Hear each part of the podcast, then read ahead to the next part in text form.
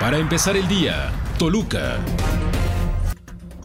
Buenos días, miércoles 3 de julio, estivo de la información para empezar el día con Mega Noticias Toluca.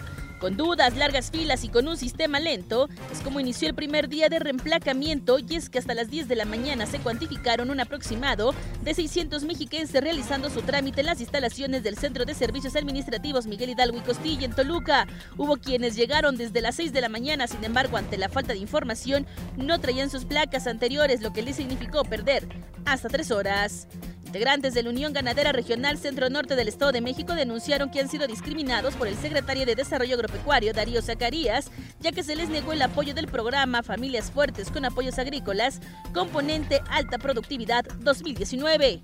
Días pasados, un grupo de taxistas de Ocoyoacac se manifestaron y bloquearon las principales entradas al municipio ante los índices de delitos en contra del gremio. Al respecto, el director de Seguridad Municipal, Felipe de Jesús Fuentes, señaló que han detectado bandas que provienen de otros municipios, incluso de la Ciudad de México, que pudieran estar involucrados en el robo de autos particulares y de transporte público con la finalidad de formar especialistas que puedan incidir en problemáticas de género a través del diseño y evaluación de políticas públicas, la Facultad de Ciencias Políticas de la máxima casa de estudios abrió su especialidad en género, violencia y políticas públicas, la cual tienen una durabilidad de dos semestres.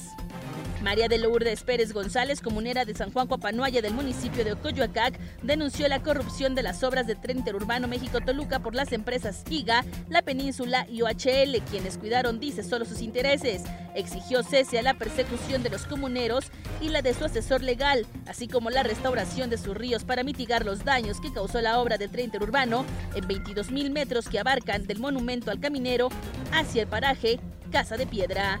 Usted ya está informado para empezar el día con Mega Noticias Toluca. Para empezar el día, Toluca.